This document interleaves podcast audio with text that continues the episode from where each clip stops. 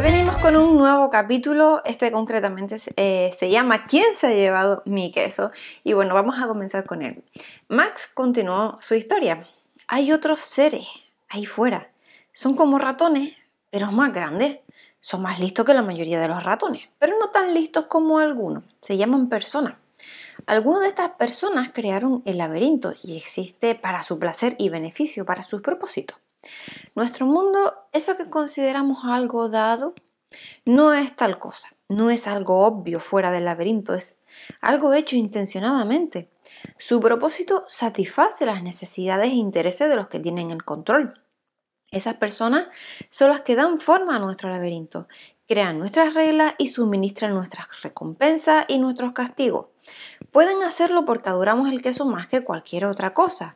Pueden hacerlo porque somos ratones en un laberinto. Y para un ratón en un laberinto todo tiene que, ver pues con el queso. Desde mi primera expedición fuera del laberinto y he hecho muchas cosas desde entonces. He averiguado una cantidad enorme de cosas. Pasé muchos meses aprendiendo el idioma de las personas. Los escuchaba y leía lo que escribían. Descubrí que nuestro laberinto es uno de muchos. Hay otros ratones y otros seres. Aunque todos los seres son diferentes, también se parecen en ciertas cosas. Necesitamos una cierta cantidad de queso para sustentarnos pero he aprendido que nuestra búsqueda no se alimenta del deseo de tener más queso. De hecho, tener más queso no nos hace más felices. Lo único que nos importa es conseguir más queso. Cuando obtenemos una cierta cantidad nos acostumbramos a ella, así que queremos más y más. La vida en el laberinto nos condiciona de forma que ninguna cantidad de queso satisfará nunca a un ratón. La felicidad y la paz, eso es lo que pasamos la vida persiguiendo mientras corremos por el laberinto. Pero cuando llegamos a nuestro destino, no las encontramos, solo encontramos más queso, una y otra vez, y el queso no está a la altura de sus promesas. Sin embargo, nos negamos a poner en duda nuestras convicciones sobre el queso o sobre lo que realmente nos aportará felicidad. Por el contrario, nos apresuramos y vamos a buscar más queso y la búsqueda continúa. Antes Seth, le preguntaste a la muchedumbre reunida, ¿es posible buscar la felicidad si la propia búsqueda nos, nos hace felices? ¿Cuántos ratones tienen el valor de responder a esa pregunta? ¿Cuántos serán capaces de aceptar lo que la respuesta supone que deberíamos hacer? Le estás pidiendo que hagan algo que nunca han aprendido.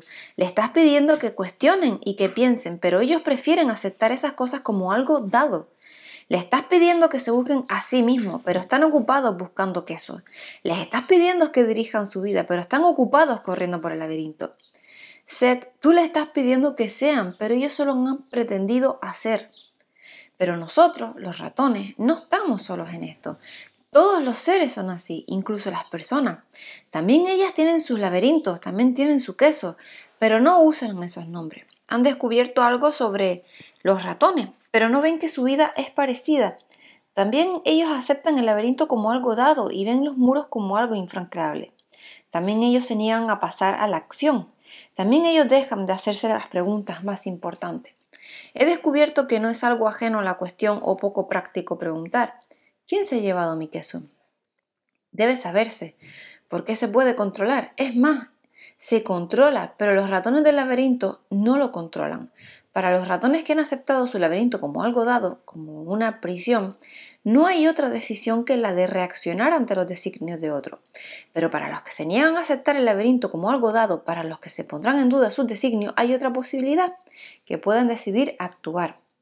Así que yo he actuado, me dijeron que no había respuesta a la pregunta de por qué, me dijeron que la búsqueda de queso es un hecho inmutable, me dijeron que mi lugar está en el laberinto y que el laberinto es un hecho inmutable. Bien, pues he demostrado lo contrario.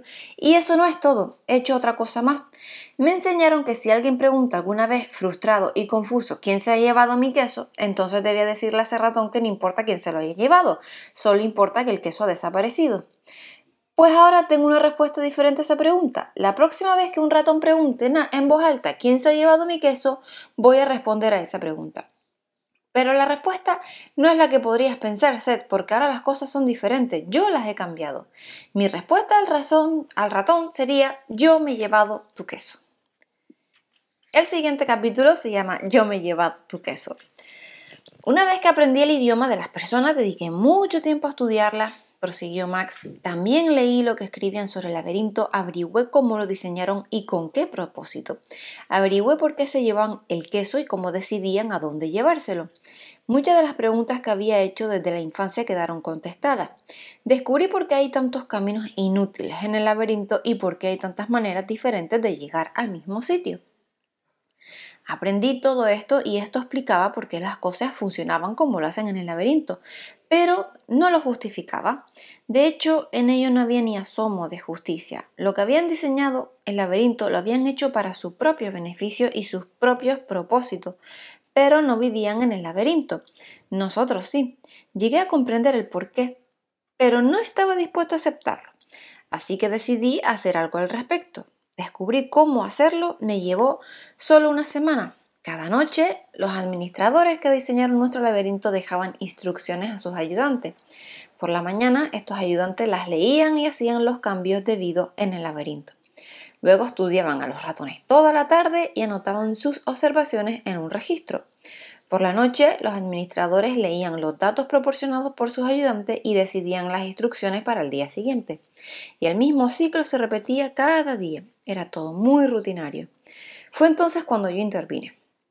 Empecé a cambiar lo que los administradores describían en sus instrucciones y luego lo que los ayudantes anotaban en el registro. De esta manera podía afectar a los cambios que se hacían en el laberinto.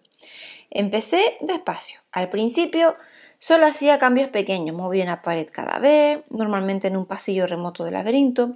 Con el tiempo me volví mucho más atrevido. Rediseñé el laberinto casi por completo y ahora es más eficiente y su diseño más estimulador. Hay más queso, aunque no siempre es más fácil encontrarlo. ¿Por qué lo hacía? ¿Cuál era mi propósito? Pues ayudar a los ratones a ver el laberinto tal como es, darle más tiempo para evaluar los caminos que siguen, alentarlos a pensar, motivarlos para descubrir de qué depende realmente su felicidad, animarlos a descubrir sus propios propósitos. Pero, ¿te das cuenta de la ironía? Por mucho que yo trate de ayudar a otros ratones, el resultado sigue siendo un laberinto basado en mi preferencia y que sirva a mis propósitos, no al de ellos. Los ratones del laberinto no son más libres hoy que antes.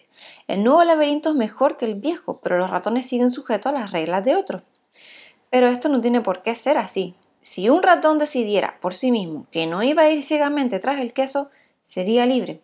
Yo no tendría ningún control sobre él y mis reglas no lo afectarían.